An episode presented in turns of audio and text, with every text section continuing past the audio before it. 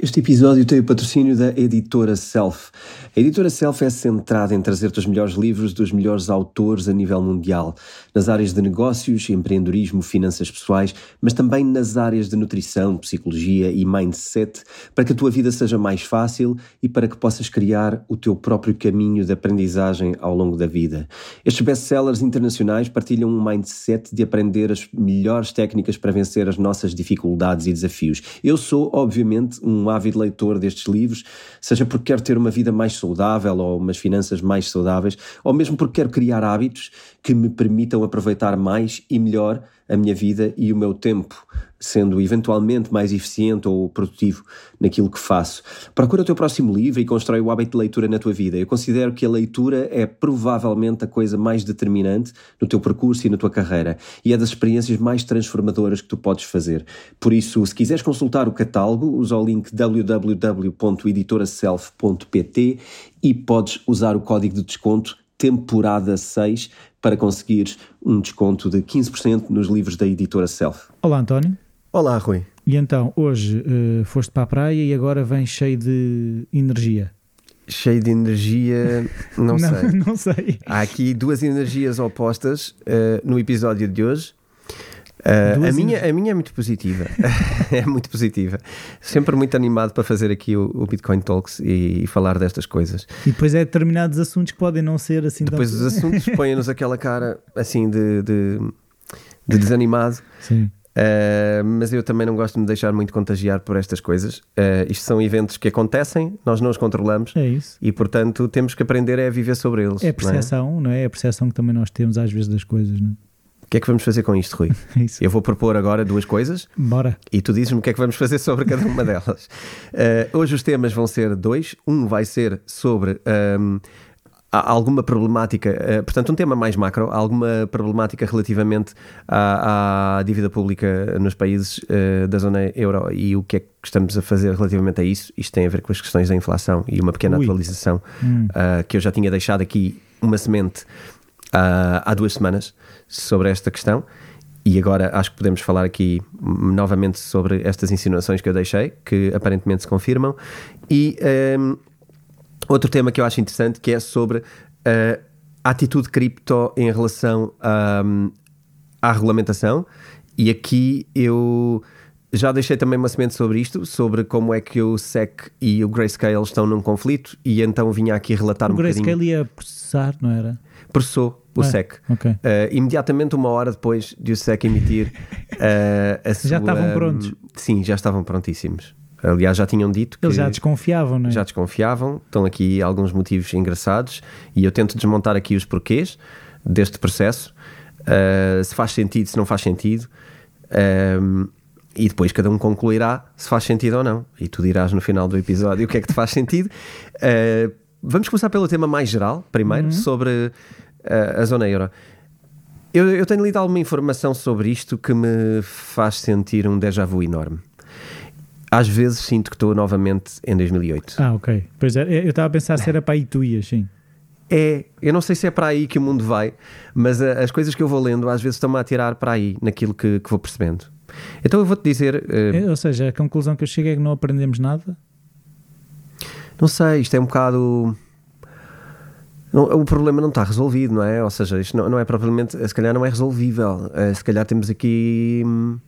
Temos aqui um. Temos mesmo mudar as coisas a fundo e não só limpar o pó. Não sei se. eh, Isto põe tanta coisa em causa. Põe em causa toda a forma como nós criámos hum, esta ideia de, de dívida pública, que é, que é a questão que eu queria hoje abordar mais.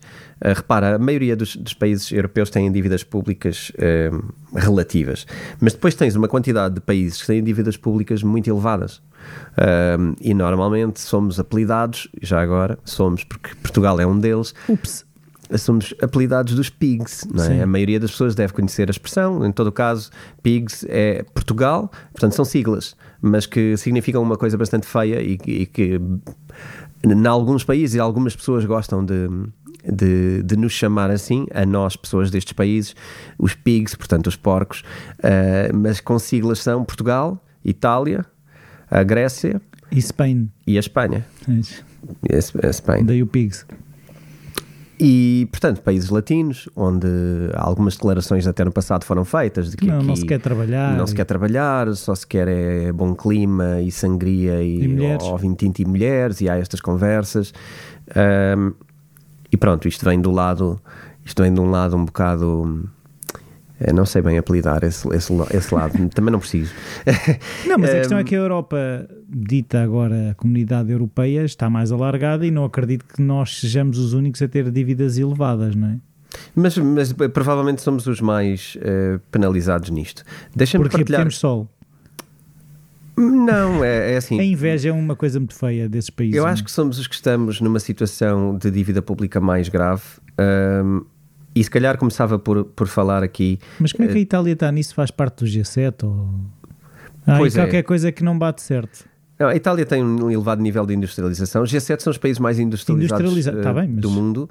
Eh, a Itália é altamente industrializado, não significa que seja, em termos de orçamento, que seja um país competente. E, e, aliás, a Itália é um país com profunda corrupção, não é? Portanto, imagina como é que se faz um orçamento de Estado num país eh, onde tens ainda grandes forças, não políticas, inclusivamente, não é? Como, como máfias e, e outras que tais, que ainda dominam eh, profundamente grandes partes do país. Profundamente. E não é ainda. Eu acho que nunca vão deixar. Olha o profundamente que falámos da outra vez. O Rui, eh, para quem não saiba, o Rui anda aqui a brincar comigo porque eu uso a palavra profundamente. Não, é que eu já tive uma, Eh, eu tive uma, uma altura e ainda cai lá no ou seja, porque todos nós temos. Os nossos vícios. Sim. Sim. Hei de, hei de estar mais atento a isso. Isto agora para encadear ideias estás-me a dificultar. Oh. Vamos lá ver. Eh, se usar, olha, vou usar. Não, mas eh, a corrupção, máfia. Eu ia a dizer que ahm, não, também eh, eu digo, ainda está profundamente afetado pela parte da, da máfias e etc. Quer dizer, eu ainda é provavelmente uma expressão errada aqui, porque provavelmente vai ser assim para sempre, ou no longo prazo, ou num É larguíssimo prazo. identitário? Faz parte já de uma da forma da organização social que existe naquelas zonas do país. Portanto, mudares isto é como mudar a democracia. Tal como dizem que nós não nos governamos nem nos. Como é que é? Não nos deixamos governar nem nos Sim. sabemos governar, não é? É um povo que não se governa e não se deixa Deixa governar. Eh, Isso tem muitos séculos também. Tem. Tem. E aqui, pronto, a Itália, é- é- em termos de orçamento, é altamente ineficiente. Aliás, eh, já vou partilhar aqui alguns números sobre isso. Eh, gostava de começar pela Espanha, que está mesmo aqui ao lado. A Espanha está com uma questão ahm, grave. Em primeiro lugar, porque, eh, em teoria, tem estado a cometer alguns erros eh, e algum algumas pedras eh, no sapato que não consegue que não consegue desfazer-se está a cometer erros governamentais não tem não tem uma uma aceitação muito grande em termos governamentais, ou seja, não existe uma grande confluência para um, para um, para um, para um lado, ah, como, como se calhar no passado houve com algumas pessoas que aglomeravam ali a grande, grande escolha do lado Então das há pessoas. Aqui não há, é isso? há grande divisão em Espanha. ahm, inclusivamente, há aqui já uma constatação de que a, a balança do orçamento, isto está tudo muito mal, e então há uma pressão de 44 mil milhões de receita extra que tem que ser criada ahm, face aos dois últimos Tem períodos. que levantar pedras e descobrir dinheiro? é Tem que descobrir dinheiro. Uh, têm que aumentar taxas, têm que criar impostos, Ui, o que vai ser altamente impopular. claro. Uh, o que vai tornar eleições difíceis, o que vai tornar. É por isso que eu digo tem aqui uma divisão muito grande que, que, que está prestes, uh, diga- diria eu, a estourar. Uh, e, acho, e acho que isto não vai ser nada fácil.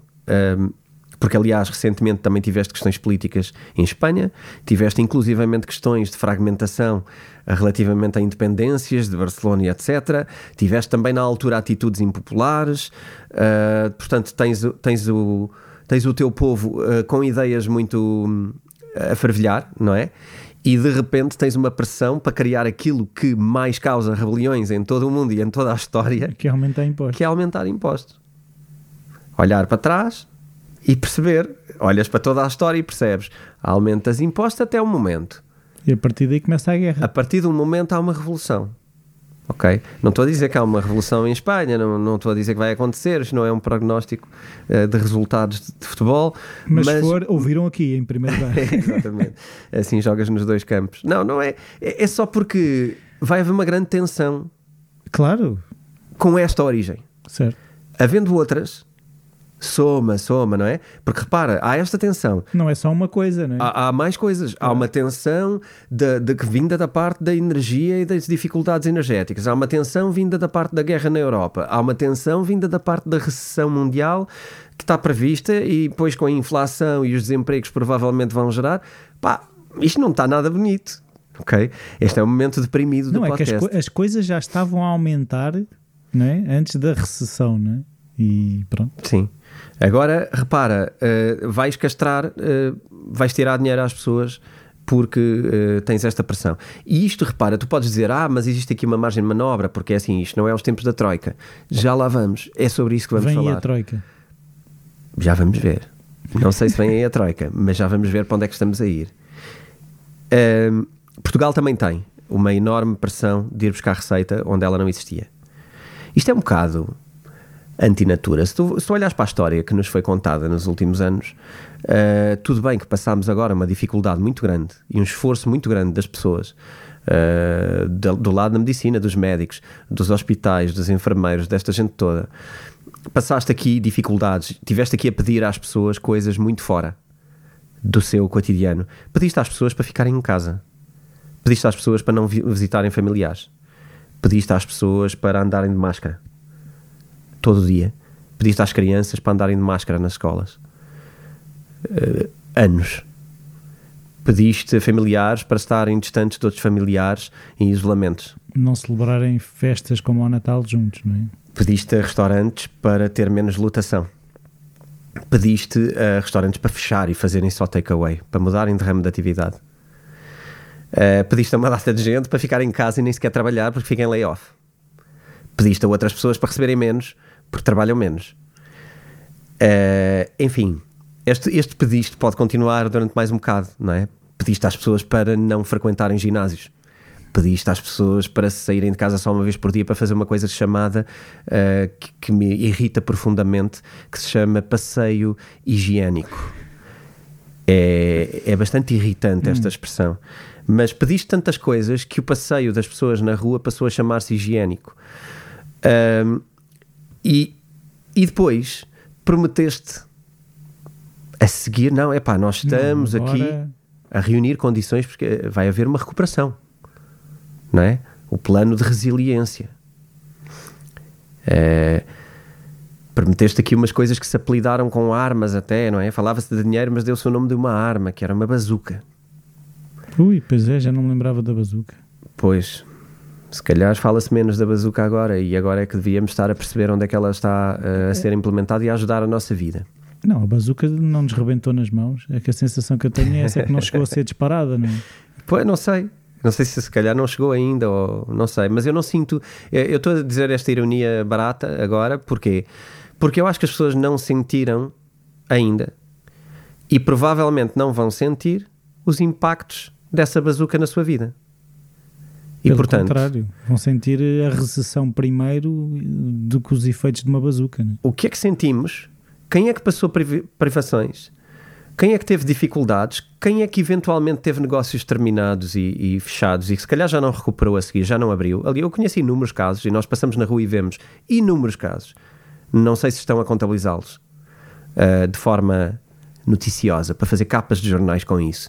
Mas há inúmeros sítios a fechar e pessoas que tinham ali uma vida e tinham coisas e, e ficaram com dívidas. Portanto, ainda vão ter que sair dessas dívidas de alguma maneira. Nós pedimos uma data de coisas a um conjunto de pessoas e depois não estamos a ver, parece-me a mim, como é que apresentámos a essas pessoas uma solução para, olha, estamos fora disto. Não, o que estamos a apresentar é novos problemas. Sim, é um, é um gu- como é que eu dizer? As pessoas tinham uma determinada expectativa e agora estão a, a confrontar-se As pessoas com acharam que havia aquela conversa da luz no fundo do túnel. o tal arco-íris, vai ficar tudo bem. E eu acho que o que se está a fazer é estender o túnel. Isto é só para levar a TPC para pensar. Estamos a estender o túnel, que é para continuarmos a ver uma luz a algures no tempo. Mas a única coisa que estamos a ter é um túnel longo. A vida está escura. Está a ficar escura durante mais tempo. Mas é o túnel que é Um, mais longo ou estamos mais para trás no túnel? Não sei. Eh, andar para trás, não sei se andamos para trás. Mas muita gente está a falar de uma nova realidade. E a nova realidade pode ser, pode ser esta, esta tensão Permanente. permanente. Pode ser. É o que está a acontecer. Sa- Sais de uma crise para outra crise, para outra crise, para outra crise, para outra crise. Neste momento é o que. Se estivermos aqui a fazer história, é a história que conseguimos contar relativamente eh, desde 2019. Eu acho que é esta história que temos para contar. Eh, Vamos encadear crises em crises. Ehm, e as pessoas estão a, a criar ah, ansiedades. não te é? mata torna-te mais forte. Sim, existe esta ideia de resiliência. Sim, sim. A questão é hum, percebermos se é merecida ou como é que pode ser diferente. Porque não, não tem mal nenhum. A, a questão de resi- ser resiliente, eu concordo absolutamente. Eu acho que nós temos mesmo que ser resilientes e passar dificuldades para sermos melhores, para conseguirmos criar soluções. Não, isto para mim é líquido. A questão é: temos capacidade ou não para criar soluções? E, e isto é, é o grande desafio, não é? Porque se o que nos é apresentado também depois não nos permite inovar e, e- e apresentar soluções, então nem isso podemos fazer. Então é só ser resiliente. Para quê? Para ser resiliente. Depois não há objetivo, não é? Eh, Com que regras é que vamos ser resilientes? Isto é preciso ser. Qual o objetivo da resili- resiliência? Porquê é que eu falo da resiliência das dificuldades e de que o túnel está estendido? Porque eh, todos os sinais que eu vejo parece-me que estamos a entrar ahm, com, com, com coisas que só se fizeram naquela altura. Repara, uma das coisas que se está a pensar fazer, por exemplo, em, em Espanha, é alterações ao a impostos com retroativos a janeiro. Uou. exemplo. Isso é assustador. É que tu lanças agora uma nova regra de impostos. Ou seja, tu nem te consegues defender para o que está para trás. Não, o que, tá, o, que, o, que, o que te estão a dizer já nem é amanhã as regras são diferentes. É ontem, aquela regra de ontem era mentira. Estava a Rui. brincar. Estava a brincar à outra. A tua regra desde janeiro era outra. Portanto, tudo o que tu andaste a planear ah, já foi mal. A gestão que tu fizeste. Sim, já está toda errada, já está tudo mal implementado. Portanto, já estás há seis meses a funcionar mal. Ah, e tens uma dívida de impostos. Não, e a questão é Agora- essa: é que tu tomaste decisões com base numa realidade que tu conhecias e de repente aquilo que era verdade é uma grande mentira. Pois, e agora vê, como é que tu podes, em primeiro lugar, criar aquilo que é a confiança, Não podes. que é a primeira coisa que tu precisas para uh, funcionar e, e- e planear a tua própria vida. Se tu não podes confiar em nada, que vida é que tu vais ter? Mas também há aqui um, um grande esquecimento. O que é que se acha que as pessoas vão fazer neste, lugar, neste momento? Se vão mesmo continuar a confiar uh, no plano das pessoas que estão a ditar um, as decisões que. Porque aqui é mesmo ditar, não é? Mas a questão é a desconfiança quando foi, citando um bocado, estavas aí a falar do que foi pedido às pessoas na pandemia, mesmo, mesmo as, as pessoas foram acatando, mas nunca houve confiança. Percebes? Ah, por isso eu acho que a desconfiança já não está em níveis zero, não é? A desconfiança já está alta e, e nos últimos anos. Isto agora pode ser eh, a gota d'água, não é? Sabes que o nosso amigo Ray Dalio, no, no seu novo livro, na Nova Ordem, Ordem Mundial, ah, Nova Ordem Económica Mundial, ahm, fala de uma coisa que nos parece sempre hum, distópica, de alguma maneira, que é estamos na margem, estamos à beira de uma, de uma guerra civil. E ele fala disto hum, especificamente sobre, sobre os Estados Unidos, que estamos no limiar de uma guerra civil. E eu acho que o que não se entende aqui é o que é que é uma guerra civil. As pessoas pensam, uma guerra civil é outra vez o norte contra o sul, com as bandeirinhas e vão uns contra os outros e, oh, oh Rei Dal, isso não vai acontecer. Já ninguém vai a cavalo com uma bandeirinha de um lado para o outro guerrear. Existem novas formas de guerras civis. Existe tumulto social de um nível incontrolável. E tu, tu viste recentemente em alguns eventos nos Estados Unidos que as coisas tomaram proporções inimagináveis. Tu tiveste cidades que, que terminaram quando houve a questão dos Black Lives Matter. Tu tiveste eh, desordem social, se é isto que se pode Pilhagens chamar, também. caos total e incapacidade total de estabelecer ordem. Total. E isto aconteceu agora. Pouquíssimo tempo. Como é que nós podemos achar que a ideia de guerra civil no que diz sentido a, a- a- no que diz respeito a ter ahm, o povo em tumulto ou em conflito. Guerra civil não tem que ser com armas. Ok? Se calhar temos que lhe chamar outra coisa. Se calhar então temos que também Tumulto, mudar aqui o é nome. palavra. Mas ter o, o povo em tumulto incontrolável. É, é- repara, tudo deixa de funcionar, tu deixas de inclusivamente conseguir cobrar impostos, fazer as coisas mais simples. O próprio governo deixa de conseguir funcionar.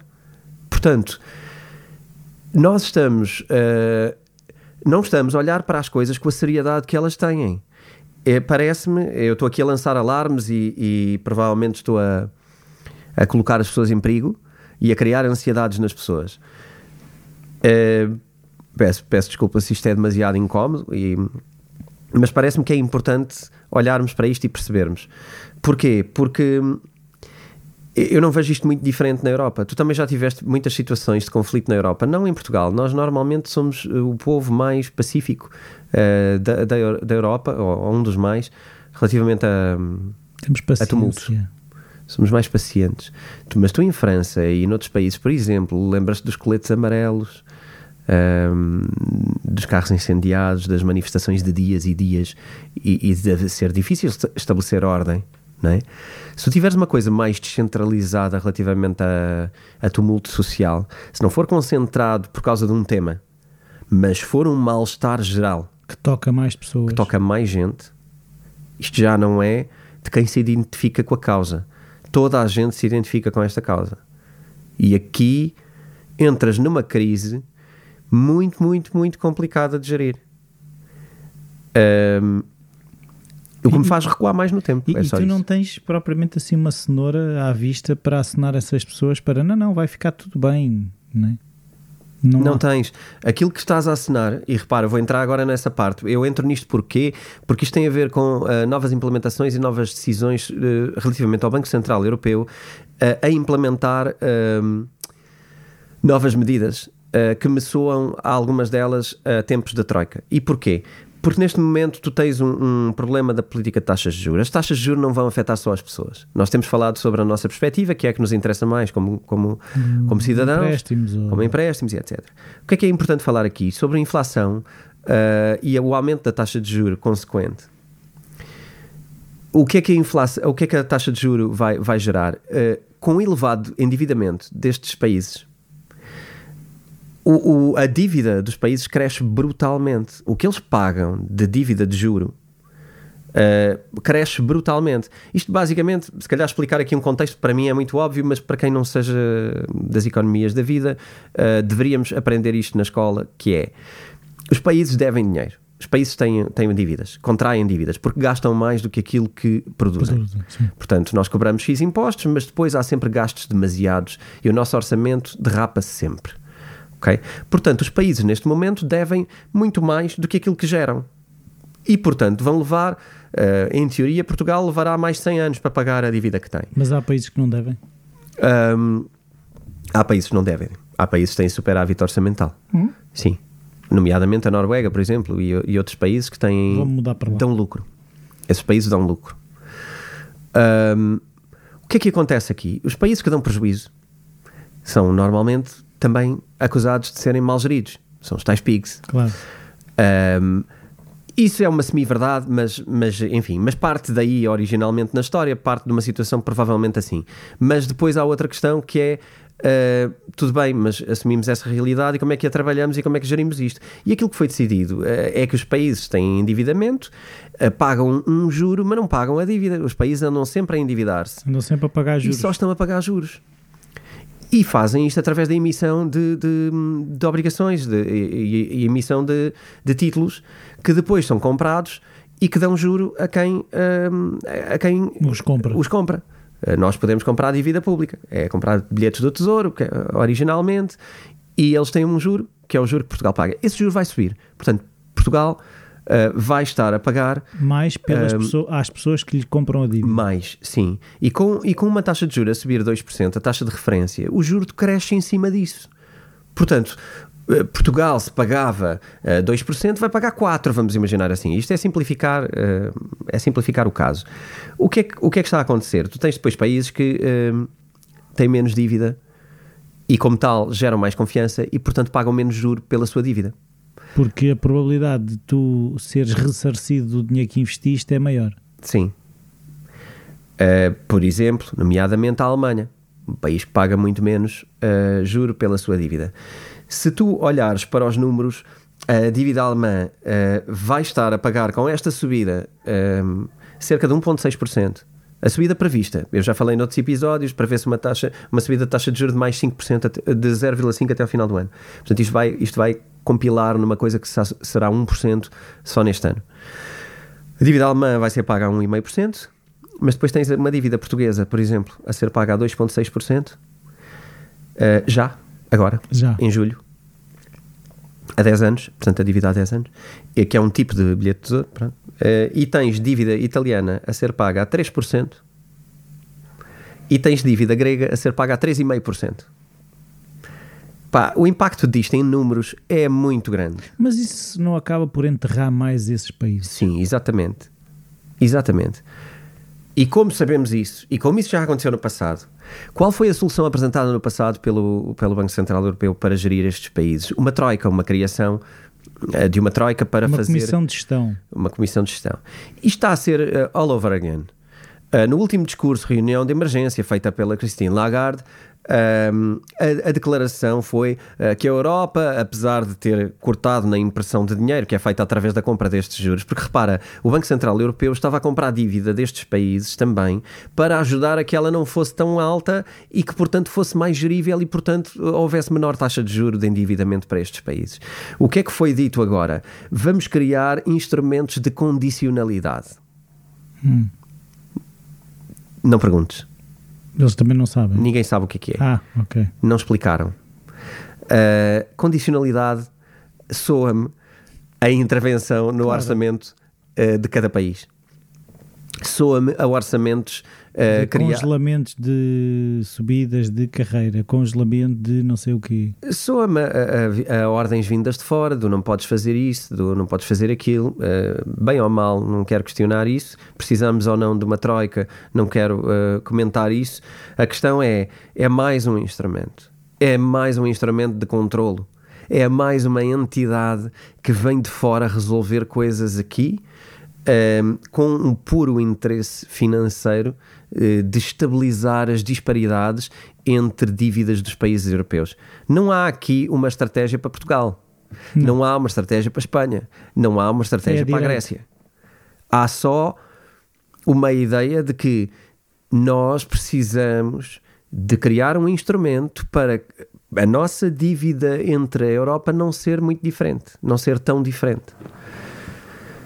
E quando tu queres explicar isto a uma criança, a economia devia ser explicável a uma criança. Quando tu queres explicar isto a uma criança, tu não consegues. Então isto provavelmente há aqui qualquer coisa que falta. Não é explicável. É o que me parece.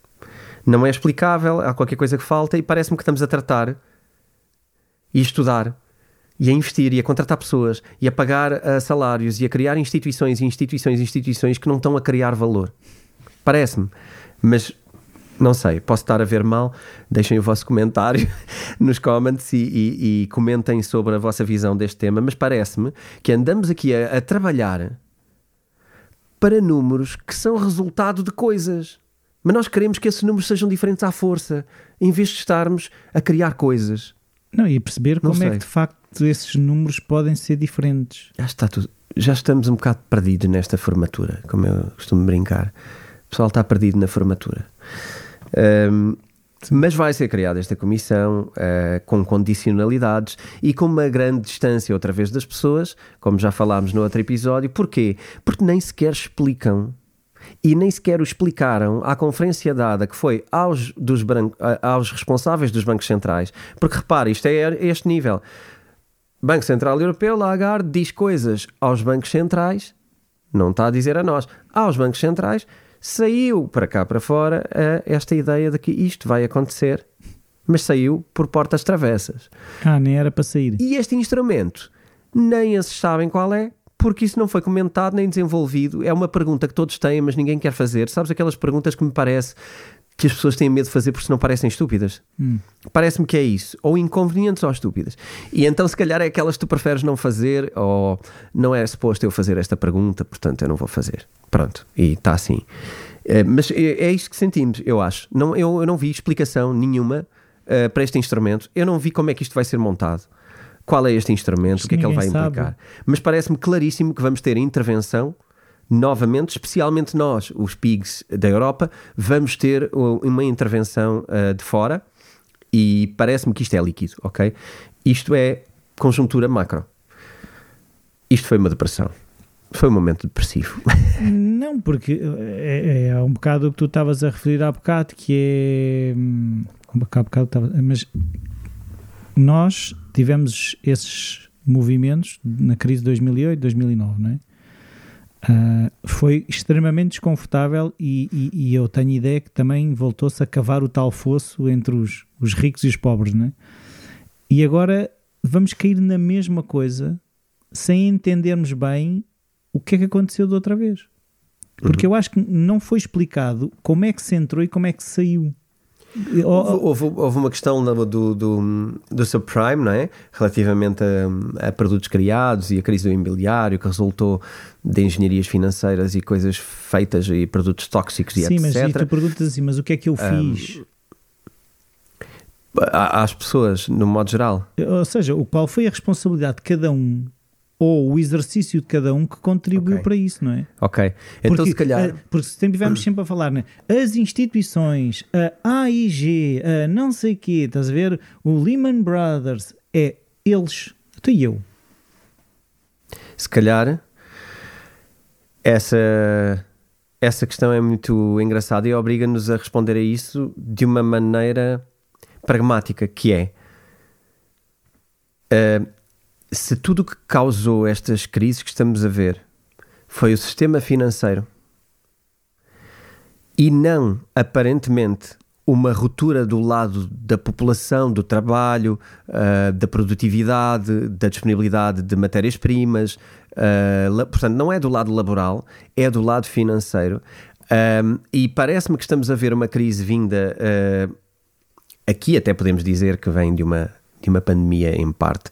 Eu acho que tem mais a ver com outra coisa, que é com as medidas tomadas quando presenciámos essa pandemia. Tem a ver com isso. As decisões tomadas face a isso fábricas, e as decisões não tomadas e depois a forma como planeámos a saída desse momento.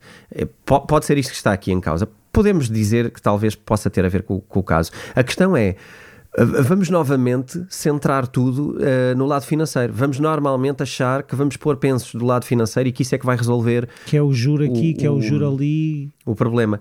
E, e, eu acho que o que estamos a criar aqui do lado financeiro, estamos a criar grandes dificuldades para a produtividade. Já falámos disso noutro episódio, não vale a pena repetir. Remeto as pessoas para, para os episódios desta temporada, onde falámos da temporada 7, onde falámos algumas vezes sobre as constrições que estamos a criar por causa da, da, do corte à, à, confiança das pessoas na compra e o lado da procura e etc. Estamos a criar problemas à produtividade, para além dela já ter problemas de origem. E eu acho que a resposta para a tua questão é esta, que é uh, constatar que as crises estão a vir do lado financeiro um, ehm, e não do lado natural da, da, da criação económica de valor. Um, ehm, bom, Vamos passar ao tema número 2, porque isto não ficou nada resolvido aqui, não vai ficar, nós não temos solução para nada. Infelizmente, acho que é só importante. Não temos poder para. Eh, não temos poder e vamos constatando estas coisas, e quando soubermos o que é que é este instrumento, acho que devemos, uh, devemos falar sobre ele. Uh, há também uma coisa que eu gostava de acender o alarme sobre isto: é que uh, também agora em julho vão começar os primeiros stress tests, é assim que se chama, sobre a questão climática ligada ao mundo financeiro. E o que é que estamos a querer dizer com isto e a querer implementar?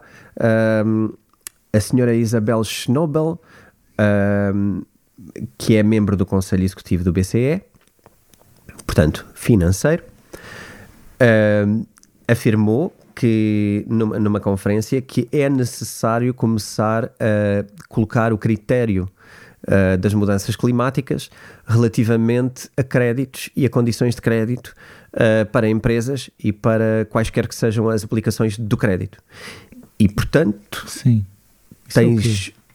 Lembras-te de eu te falar eventualmente de um novo tipo de rating que iria começar a ser implementado? Sim, que até falámos no amigo Elon Musk.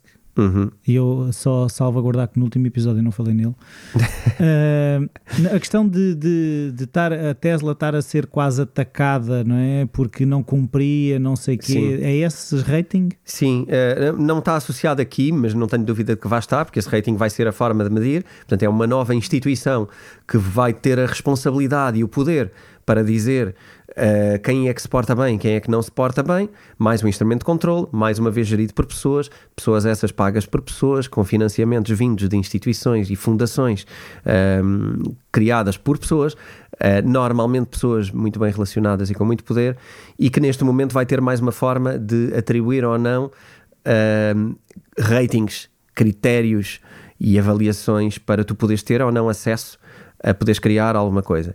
E aqui eu acho que isto vai ser uma, uma agenda que vamos ouvir falar muito mais vezes nos Porque próximos o anos. meu ETF é mais ecológico que o teu e coisas do género, é isso? Sim, é, inclusivamente a nível das empresas. Uh, se a tua empresa não tiver um rating tão interessante como a minha em termos de destes ratings que forem criados, com os critérios que forem criados, eu pago mais impostos. Uh, tu vais pagar mais, uh, mais juro do que eu quando te pedes um empréstimo ah, okay. na tua empresa. Sim, vai ser condições diferentes.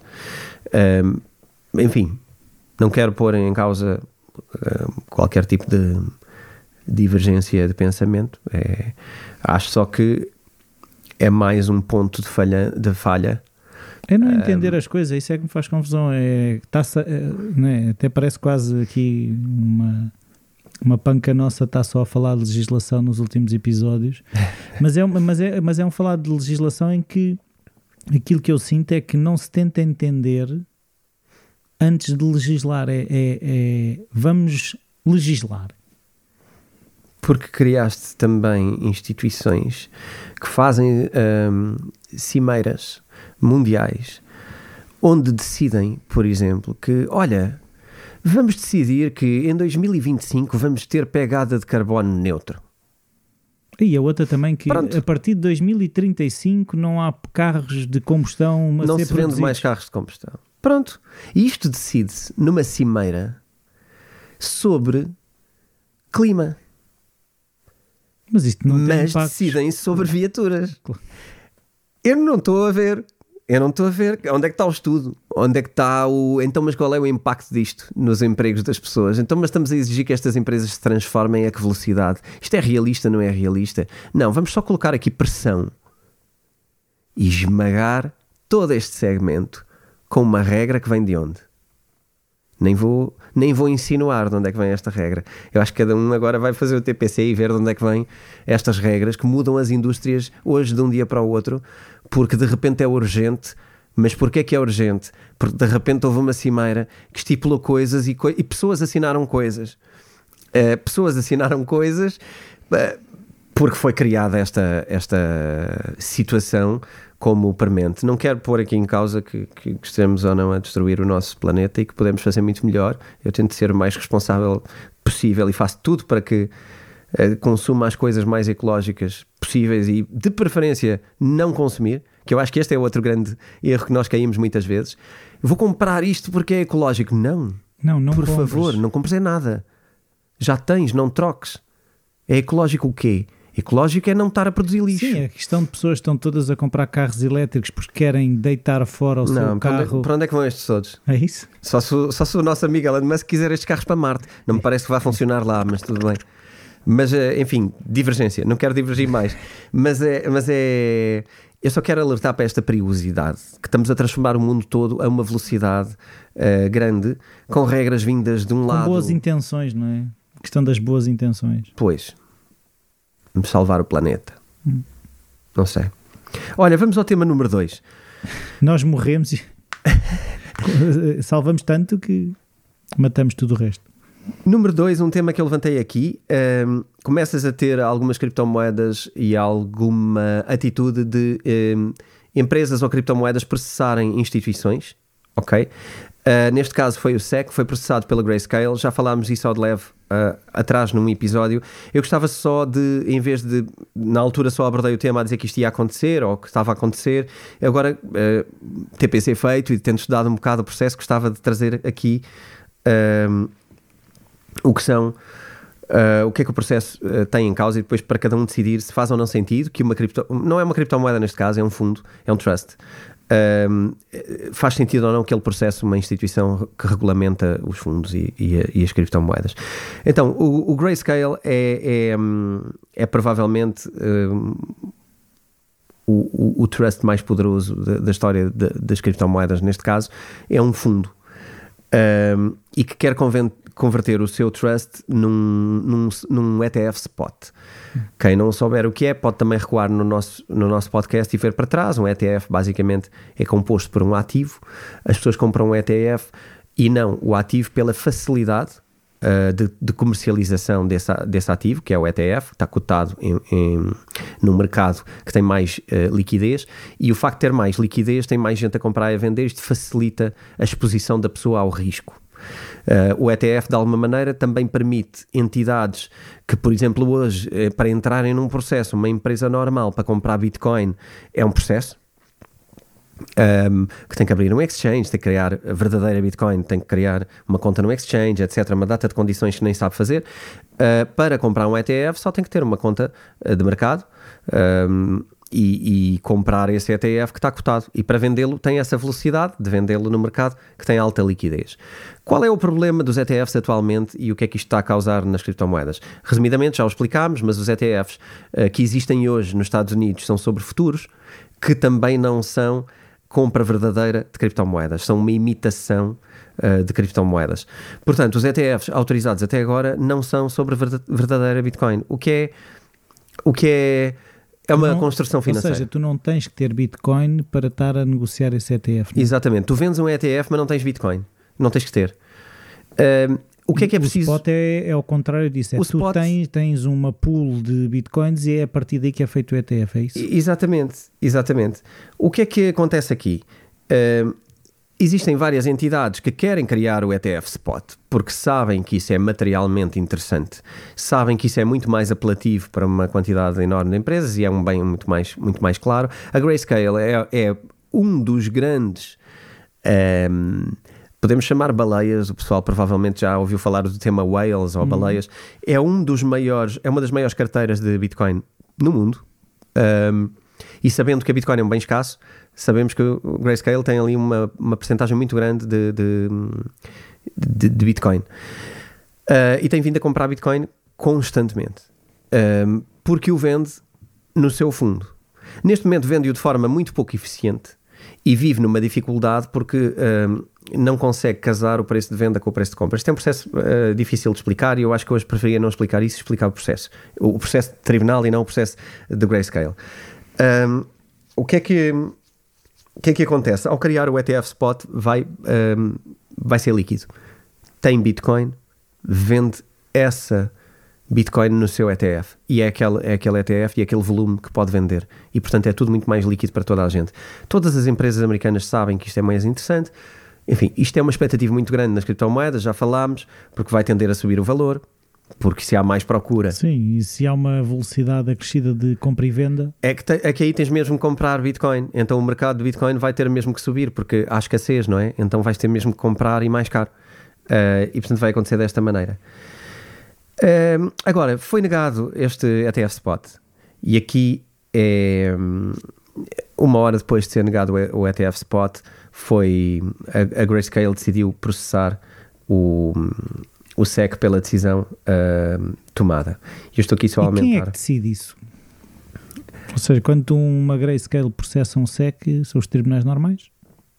Agora irá para tribunais. Ou seja, o, o tribunal irá decidir uh, sobre se a decisão do SEC foi bem tomada ou não e se as justificações apresentadas pelo SEC são, uh, têm cabimento, uh, se cabem na, no julgamento correto ou se são uh, de alguma maneira injustas ou se foram mal estimadas relativamente ao mercado.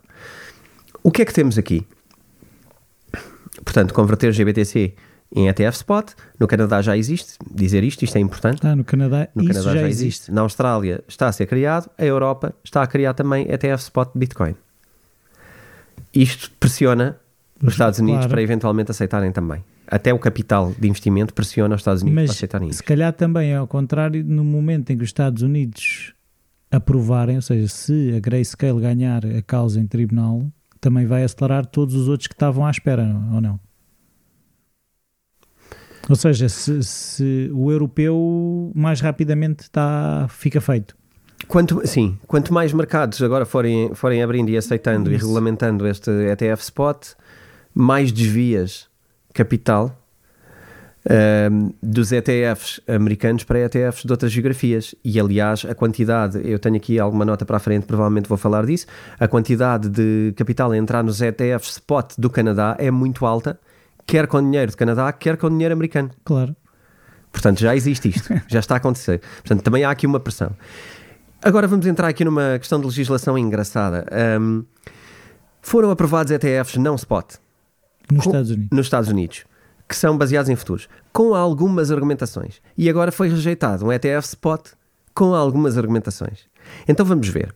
Existem algumas leis eh, relativamente às aprovações de, de ETFs. 1933, 1934, 1940. As regras de 1940 são as mais duras e as mais protetoras dos investidores. Ok? Portanto, aquelas que mais estreitam uh, a, a dificuldade. Mas houve ETFs aprovados, nomeadamente a da ProShares, que foi um dos últimos aprovados, uh, com as regras de 1933, pelo SEC. Hum, Portanto, à luz, de critérios. à luz dessas regras. Temos já aqui uma questão que é uh, se estamos a analisar Uh, o GBTC, portanto o Grayscale, à luz das regras de 1940 e o ETF uh, Futures à luz de 1933, é preciso perceber o que é que altera e como é que estamos ou não a fazer uma legislação seletiva. Que é para uns utilizamos um critério, Sim. para outros utilizamos outro critério. Vai ser algo que o tribunal vai ter que perceber. Estamos a favorecer um e a prejudicar o outro. Pode parecer isso, e se for isso que parece, este, esta história vai dar pano para mangas. Uh, depois há aqui outra coisa um, engraçada, que é um, o facto de ser, de ser um, um, ETF de futuros e ser um ETF de spot não pode por si ser motivo para tratar de forma diferente. Aliás, se, se considerarmos que, por exemplo, um ETF, uh, eh, repara, um ETF sobre futuros, na verdade não tens sequer o, o bem ativo o bem. que está por trás, não é?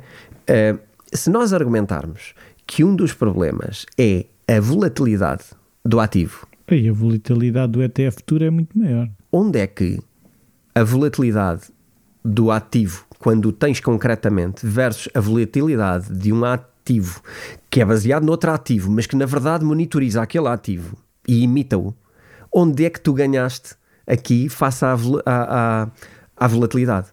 Não é? Isto parece-me já, desde já, uma coisa uh, difícil de, de, defender e de justificar. E, e porque repara, quando uh, criou esta, esta equivalência ao mercado de futuros, criou um instrumento. O SEC obrigou à criação de um instrumento uh, que se chama BITU. E este instrumento, basicamente, um, é uma seleção. Uh, a forma como decidiram que os futuros monitorizam a Bitcoin é baseada em oito exchanges diferentes.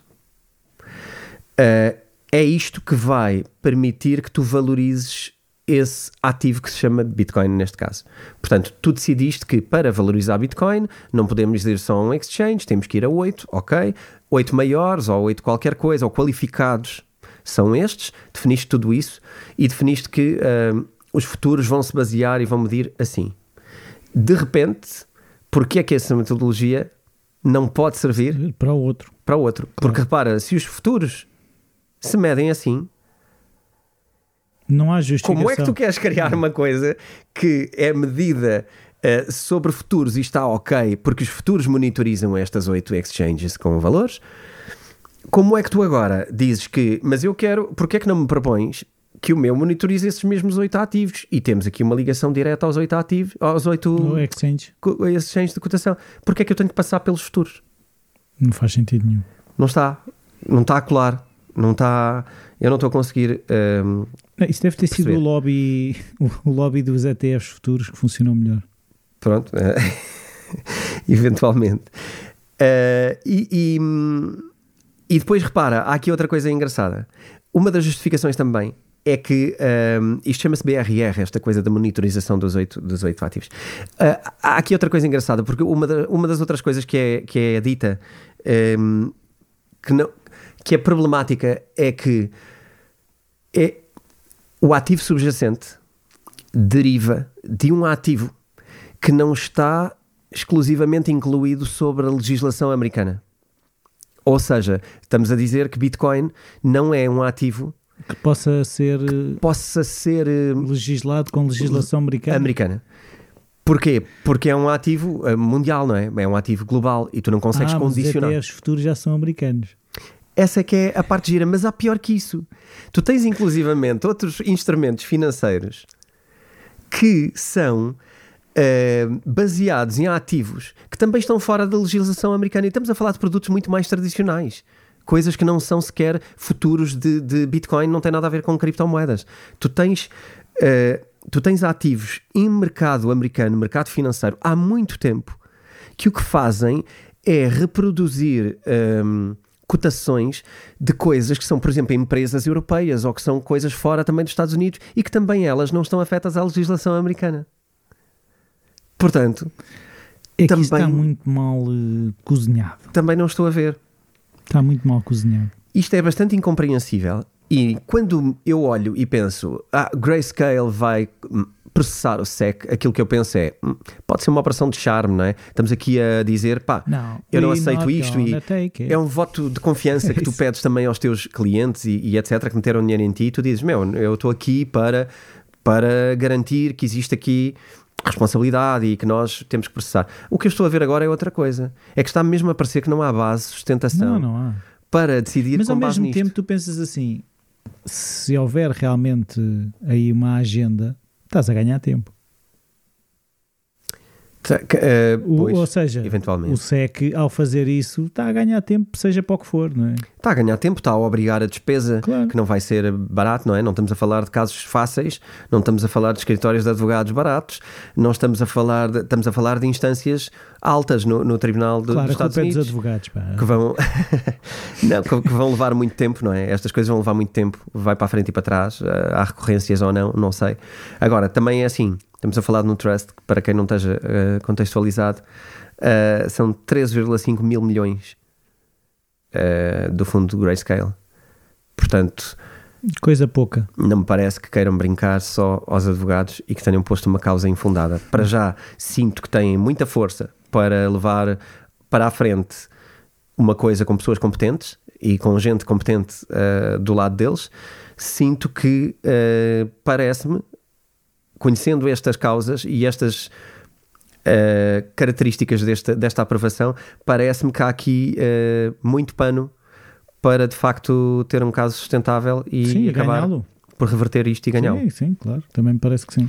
Isto seria, isto seria totalmente bull, já agora, para não estarmos só aqui no lado negativo da vida e das criptomoedas dos investimentos, para criptomoedas, isto seria totalmente bull.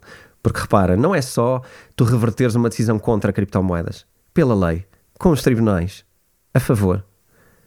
É a transparência de tu poderes não. Estamos a lutar pela transparência. Tu estás a empoderar as pessoas do lado das criptomoedas que estão a defender a transparência. Portanto, estás a insinuar também que estas instituições não estão a ser eh, não estavam a fazer coisas transparentes. Atenção que nós estamos aqui a controlar. Sim, atenção é? que estamos a ver. E os tribunais funcionam, atenção. Isto também é mais uma lição.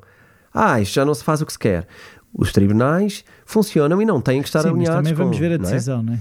Porque há aqui um medo muito grande. Esta Sim. coisa que eu digo, os tribunais estão a funcionar. Eu não quero dizer que eles não funcionavam. O que eu quero dizer é, muita gente do lado das criptomoedas tem uma desconfiança de que nem vale a pena está perdido à partida sim. porque não vale a pena, porque o sistema está contra e não sei o quê. Quando nós mostrarmos com decisões deste género, por exemplo. Mas ainda não há decisão, António. Não, não há decisão, nem, nem, nem eu consigo provar que isto é tudo verdade e que só há isto. Sim, sim. Eu não sei, o caso que eu consegui perceber é este.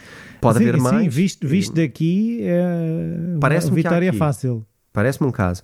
E, e isto depois é, é isso: é vermos o sistema a funcionar e percebermos que criptomoedas são como qualquer outra coisa que, que, estão aqui para a dificuldade e a legislação pode errar, mas, mas depois é corrigida.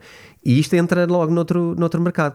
mais bull ainda é de facto haver um, um, Um ETF spot. spot. nos Estados Unidos. sim. Porque isso implica compra do bem ativo, compra do bem ativo vai, vai aumentar a procura. a procura e tu vais ter uma procura de criptomoedas enorme, porque quando tens um ETF aprovado, enorme, e depois não vai ser o único. Rapidamente vais vais, abrir ter a porta e. mais gente. E o que é que vai acontecer? Quem queira vender um ETF com Bitcoin Spot vai ter que comprar mais Bitcoin. Tudo isto em termos de preço, preço vai levar Bitcoin para aquilo que se achou que, que iria no ano 2020 e no ano 2021, quando achávamos que a maioria das empresas ia começar a comprar Bitcoin. Ah, agora sentimos, parece-me, que o É spot, desta. o Spot ETF seria o é desta. E portanto, se calhar termino hoje por aqui com este momento bull, não vamos estragar isto. E vamos só garantir que convidamos as pessoas novamente para o nosso ah, uh, webinar, webinar dia no 19 de julho, 19 de julho às 21 horas. às 21 horas. Sobre. sobre problemática da privacidade ahm, na internet, das ameaças que existem à, à descentralização da internet, ahm, sobre as propostas de valor de empresas para essas áreas, sobre basicamente a nossa subsistência online, porque de alguma maneira ela está ahm, ameaçada e portanto aqui era importante ahm, lá está, como eu disse no último episódio, se a nossa vida é online, se nós o que faturamos é online, se os nossos clientes estão à distância, se a nossa empresa é remota, se etc., ahm, uma falha de- vinda do lado da internet ah, e, e que virá põe em causa a nossa forma de funcionar. E nós já tivemos outro tipo de, de lockdowns que, que ainda hoje falámos ahm, deles, que impactaram o nosso rendimento e as nossas empresas. Aqui não se fala de lockdowns, fala-se de shutdowns da internet. É uma coisa que está a ficar popular pelo mundo fora, normalmente vem das instituições ah, governantes. Os shutdowns são às vezes gerais ou parciais da internet, mas podemos ter que começar a lidar com uma internet geográfica, onde de repente ah, só comunicamos com uma certa parte ahm, do- da globalidade. E isto é uma tendência. Isto é uma tendência, isto é. Isto está. Existem já conversações sobre qual é o plano, como é que se faz. Existem testes para fazer isto, encomendados pelas instituições que mandam nisto, ahm, e já estão a ser feitos estudos para perceber, inclusivamente, qual é o comportamento social das pessoas quando forem tomadas estas medidas por parte dos governos e por parte das instituições que eh, planeiam fazer shutdowns porque eventualmente eles possam ser eh, relevantes para a política. E, ahm, enfim, quando se começam a fazer testes, é olhar para a história novamente e perceber quando é que se fez testes sobre outras coisas Há vontade de fazer. e quando queremos perceber como é que o povo reage com uma certa coisa, é porque estamos a estudar essa possibilidade e é porque queremos implementá-la de alguma maneira. Ela passa a ser uma ferramenta. Aquilo que nós pretendemos fazer no dia 19 é tentar criar algum tipo de ferramenta e algum tipo de entendimento Do Para- que é que aí vem. para quando isso acontecer, nós sabermos o que é e o que não é. O mundo das criptomoedas é claramente quem está a criar alternativas neste sentido, de podermos hum, ter alguma forma de, de internet uh, descentralizada.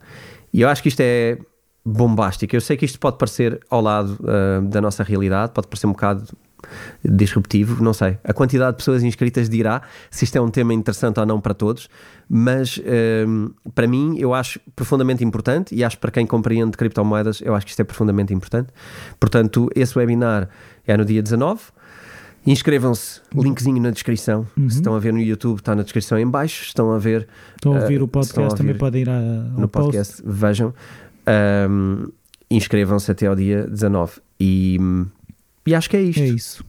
Qualquer coisa, já sabe, os e-mails também estão sempre disponíveis. bitcointalks.editoraself.pt e no caso das inscrições e cursos e etc, geral arroba theschoolofself.pt E pronto. e é isto. É isso. Então, Até para a semana.